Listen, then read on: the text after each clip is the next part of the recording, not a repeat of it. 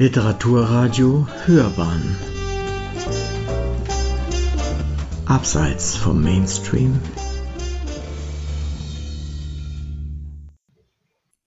Heute stellt Ihnen Gerhard Luhofer vom Literaturblog ausgelesen den Roman der jungen australischen Schriftstellerin Hannah Kent vor. Hannah Kent, Das Seelenhaus. Liebe Zuhörerinnen und Zuhörer, seien Sie herzlich willkommen. Bevor ich zur heutigen Buchvorstellung komme, möchte ich Ihnen ganz kurz die Autorin des Seelenhauses, Hannah Kent, vorstellen. Sie ist, wie gesagt, eine junge australische Schriftstellerin, von daher erwartet man nicht ohne weiteres einen Roman, der in Island spielt. Als Schülerin war Kent jedoch für ein Jahr auf der Insel, hörte bei dieser Gelegenheit von Agnes Magnusdotter mit ihrem besonderen Schicksal und spürte, wie sie in einem Interview sagte, eine gewisse Verbundenheit mit dieser Frau, die eine absolute Außenseiterin in Island war. So wie sie selbst, die Austauschschülerin aus Australien, während der ersten Monate ihres Aufenthaltes auf der Insel auch.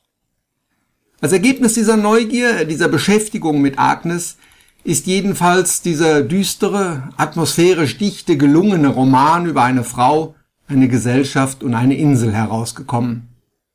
Schauen wir ihn uns an. Als Motto, das schon viel über die Inselgesellschaft der damaligen Zeit verrät, habe ich folgendes Zitat ausgesucht. Es ist eine Feststellung von Agnes Magnusdotter, der Hauptperson des Romans. Aber die Leute merken, dass ich denken kann und sie finden, dass man einer denkenden Frau nicht trauen kann. Da ist für Unschuld kein Platz. So sieht's aus. Das ist die Wahrheit, Herr Pfarrer. Ob sie Ihnen passt oder nicht. Das Seelenhaus also ist die Geschichte der Agnes Magnusdotter, an der die letzte Hinrichtung auf Island vollstreckt worden ist. Ihr wurde vorgeworfen, zusammen mit zwei Komplizen, Friedrich Sigurdsson und Sigridur Gudmannsdottir, in der Nacht vom 13. auf den 14. März 1828 einen Mann, Nathan Kittelsson, in seinem Haus ermordet und seinen Hof zur Verdeckung der Taten angezündet zu haben. Das Gnadengesuch der Sigridur Gudmannsdottir, einem kaum erwachsenen Mädchen, hübsch und naiv, Magd auf dem Hof des Ermordeten, wurde vom dänischen König positiv beschieden, so dass diese nach Kopenhagen in Haft kam, in der sie dann nach einigen Jahren starb. Der ebenfalls noch junge Friedrich Sigurdsson, ein Sohn des Nachbarhofes, sowie die 32-jährige Agnes Magnusdotter, ebenfalls Magd auf dem Hof des Getöteten, wurden am 12. Januar 1829 enthauptet. Ein Gnadengesuch für Agnes Magnusdotter war nicht gestellt worden. In Island gefällte Todesurteile waren in Dänemark, zu dem Island damals gehörte, zu bestätigen. Aufgrund der Entfernung und auch der Wetterbedingungen konnte es lange dauern, bis diese Bestätigung wieder bei den Behörden in Island angekommen war. Bis zu diesem Zeitpunkt wurden die Verurteilten auf Bauernhöfen, deren Besitzer für die Obrigkeit arbeiteten, untergebracht. So auch Agnes Magnusdotter. Auf dem ersten Hof, auf den man sie gebracht hatte, gab es jedoch Probleme, aufgrund derer die Delinquentin in ein anderes Quartier zu verbringen war. In diesem Moment, in dem nämlich der Landrat den Besitzern des Kornserhofs die Nachricht überbringt, dass Agnes Magnusdotter, die Mörderin, gegen eine Entschädigung bei ihnen einquartiert werden soll, so lange, bis die Hinrichtung stattfinden kann, setzt die Geschichte, die uns Hannah Kent erzählt, ein. Eine Mörderin, eine Frau, die einen Mann erstochen hat, die den Herrn erstochen hat, bei dem sie Magd war, bei sich auf dem Hof zu haben und mit ihr leben zu müssen, ist ein Gedanke, der spontane Abscheu und Widerstand hervorruft. Jedoch können sich die Bauersleute nicht dagegen wehren, zumal man ihnen auch verspricht, einen Büttel dazulassen, der sie beschützen wird. Die finanzielle Entschädigung für die Einquartierung ist den armen Leuten ebenfalls hochwillkommen. Agnes Magnusdotter wird zu Pferd auf den Hof gebracht. Sie ist in einem Zustand, der Margret, die Bäuerin, trotz allen Widerwillens dauert. Dreck, Schmutz und Unrat sind ihr in die bleiche Haut gewachsen. Die Kleider sind Fetzen, die nur noch verbrannt werden können die fast schwarzen Haare fettig und verfilzt, sie stinkt zum Himmel, blutig und schrundig, mit blauen Flecken und blutenden Gelenken, an denen die Fesseln scheuern. So steht sie vor dem Haus. Ihr wird auf einen Bottich mit Waschwasser gedeutet, vor den sie sich erst einmal hinkniet und säuft. Wie lange hat man ihr nichts mehr zu essen hingeworfen, und wenn dann nicht mehr als fauligen Fisch und strunkiges Grünzeug. Man bekam sie zuletzt zu trinken. Agnes Magnusdotter muss nur überleben bis zur Hinrichtung, mehr nicht. Das Wie war egal. Zu den wenigen Rechten, die ein Verurteilter oder eine Verurteilte seinerzeit hatte, gehörte das Recht, sich den geistlichen Beistand, der ihn oder sie auf den Tod vorbereiten sollte, auf den rechten, gottesfürchtigen Weg zurückgeleiten könnte, aussuchen zu dürfen. Von diesem Recht macht Agnes Gebrauch. Sie wählt den jungen Pfarrvikar Torvadur Jonsson, genannt Toti, den sie vor Jahren einmal auf einer Reise getroffen hatte, aus. Der junge Toti fühlt sich der Aufgabe zwar nicht gewachsen, zu jung, zu unerfahren, aber letztlich akzeptiert er die Wahl von Agnes. Sein erster Besuch bei ihr ist nicht von Erfolg gekrönt. Schnell merkt Toti, dass die Frau seine frommen Sprüche nicht braucht. Sie kennt sie selber. Ihr wurde seinerzeit zur Konfirmation große Belesenheit und Festigkeit im Glauben bescheinigt. Schnell auch merkt Toti, dass sein Schützling nicht ist wie andere Frauen. Sie denkt eigenständig. Sie hat eine eigene Meinung, war früh gezwungen, das Überleben zu lernen, da sie von der Mutter ausgesetzt, der Barmherzigkeit vom Menschen anvertraut wurde. Von Menschen, die Barmherzigkeit nicht kannten. Auch Agnes ist schwankend geworden, ob dieser junge Mensch ihr wirklich helfen kann. Der Pfarrer wählt beim nächsten Besuch einen anderen Weg. Er versucht, Agnes zum Reden zu bringen, ihre Geschichte zu hören, einfach nur da zu sein und schnell wird ihm klar, dass hier ein besonderes Schicksal vor ihm sitzt, dass auch die offizielle Version, nach der die mit 32 Jahren deutlich ältere Frau die beiden Halbwüchsigen angestiftet haben soll, so nicht die ganze Wahrheit wiedergeben kann. Die Familie, Margret, die Mutter, Jon, der Vater und die Töchter Steiner und Lauger, wird durch die Person Agnes in einen Konflikt gebracht. Sie ist eine Mörderin und immer ist im Hinterkopf das Misstrauen gegen sie. Andererseits fügt sie sich gut in die Arbeit der Familie ein. Sie ist schnell, kann alles und macht alles, was man ihr sagt. Sie wird wertvoll für die Familie. Man gibt ihr sogar eine Sichel zum Heuschneiden in die Hand, und dass sie offensichtlich gut behandelt wird, kann so mancher der neugierigen Nachbarn nicht nachvollziehen.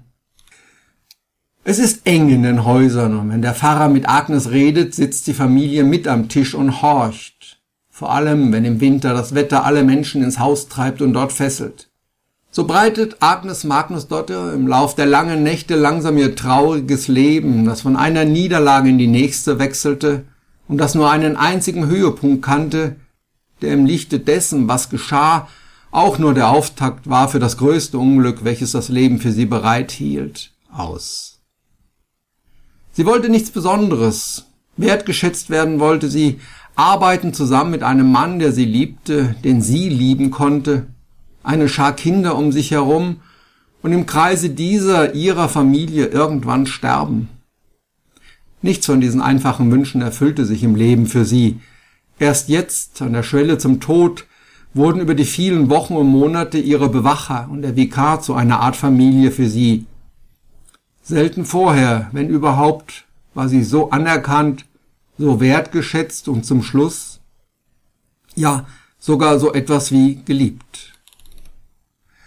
Damit ist in groben Zügen der Rahmen der Handlung abgesteckt. Kent hat sich mit dem Schicksal der Agnes Magnusdotter nicht nur dem Leben einer bedauernswerten Frau gewidmet. An ihrem Schicksal und dem der Menschen, denen sie begegnet, zeichnet sie ein eindrucksvolles Bild eines unsäglich armen und entbehrungsreichen Lebens, in dem der Tod täglich reiche Ernte hält. Die Torfhäuser, wie das, in dem Margret und Jon mit ihren beiden Töchtern leben, sind stickig und feucht. Der Schimmel wächst an den Wänden und an der Decke, von der hin und wieder Torfplacken herunterfallen. Der Atem gefriert auf der Bettdecke. Alle Menschen schlafen in einem Raum, geheizt wird mit Torf oder Dung, der Qualm nimmt Sicht und Atem gleichzeitig. Von der Speisekarte der Armen wird einem schon beim Lesen übel die harte Arbeit außerhalb des Hauses, Das Vieh, das so wertvoll ist, die Kuh, die ein wenig Milch gibt, die Schafe mit ihrer Wolle, aber nicht nur, alles wird verwertet, was irgendwie verwertet werden kann. Das Heu muss geerntet werden, aber das Wetter schlägt um und verdirbt die Ernte.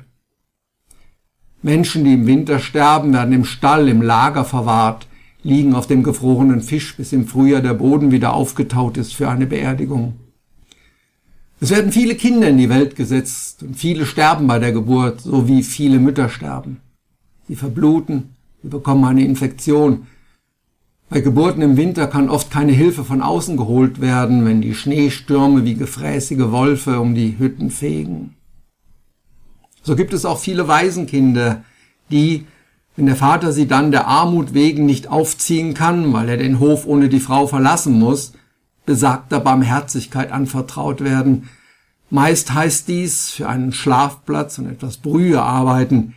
Die niederen, dreckigen Dinge sind es, für die sie zuständig sind, wie für das Leeren der Nachttöpfe. Die Mädchen müssen oft, wenn sie alt genug sind, dem Herrn auch auf andere Weise zur Verfügung stehen und halten so gezwungenermaßen den Kreislauf der unehelichen Kinder in Schwung. Einmal im Jahr können die Mägde und Knechte den Hof wechseln, sich auf einem anderen Hof Arbeit und Anstellung suchen. Dies hatte auch Agnes oft getan, sie war nirgends wohlgelitten, hatte kaum Freunde, weil sie anders war wie die anderen, weil sie auffiel, weil sie reden konnte, sich auch nicht alles gefallen ließ. War es das, was Nathan an ihr auffiel? Auch er ein Nonkonformist, für die einen ein Hexerich, für die anderen ein Heiler. Zu ihm jedenfalls zog es Agnes. Bei ihm fühlte sie sich zum ersten Mal wertgeschätzt, als Mensch akzeptiert von einem Menschen, den sie akzeptieren und lieben konnte. Kent erzählt ihre Geschichte aus zwei Perspektiven. Zum einen gibt es einen Erzähler, zum anderen lässt sie Agnes selbst immer wieder zu Wort kommen, um die Innenperspektive der Frau darzustellen. Situativ zu unterscheiden sind ferner die Unterhaltungen von Agnes und Toti, die eigentlich mehr Monologe der Frau sind, die nur durch Zwischenfragen in Gang gehalten werden. Aus all diesem webt sich im Lauf der Handlung eine zu der offiziellen Version der Geschehnisse, die vor Gericht Bestand hatte und die Kent durch diverse Originaldokumente belegt, unterschiedliche Sichtweise, die zu stetig wachsender Sympathie mit Agnes führt. Kent hat, wie sie erläutert, an Ort und Stelle viele Dokumente und Unterlagen eingesehen, mit Menschen gesprochen, versucht, möglichst viel Material über diesen Fall zu sichten. Was daraus entstanden ist, nennt sie eine fiktionale Wahrscheinlichkeit der Abläufe und Geschehnisse.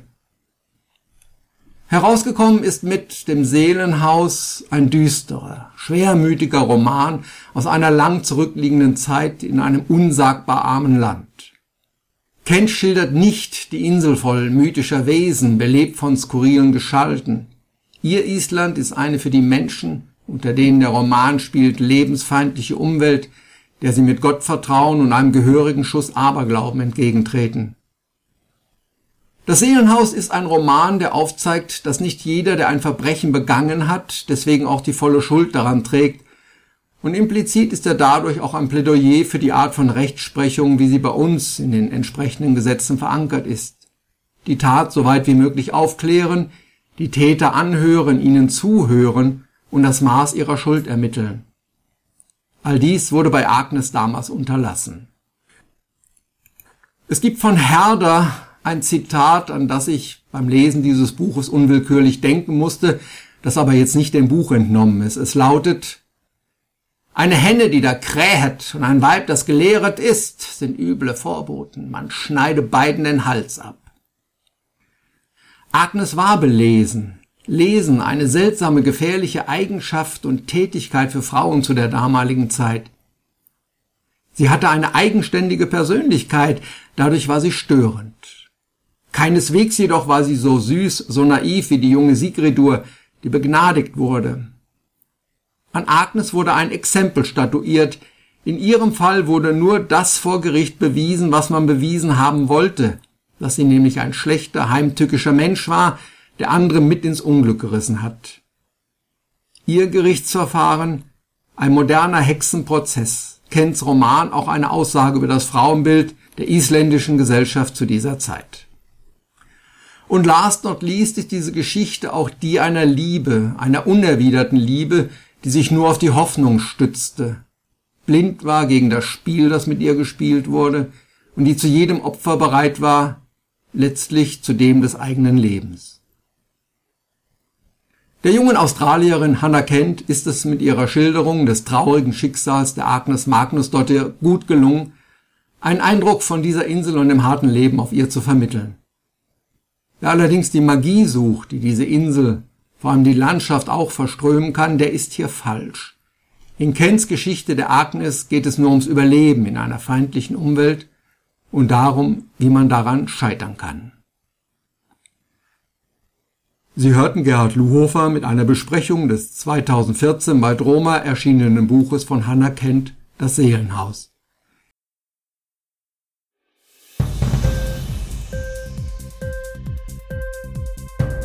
Hat dir die Sendung gefallen? Literatur pur, ja, das sind wir. Natürlich auch als Podcast. Hier kannst du unsere Podcasts hören. Anchor, Spotify, Apple Podcast, iTunes, Google Podcasts, radio.de und viele andere mehr.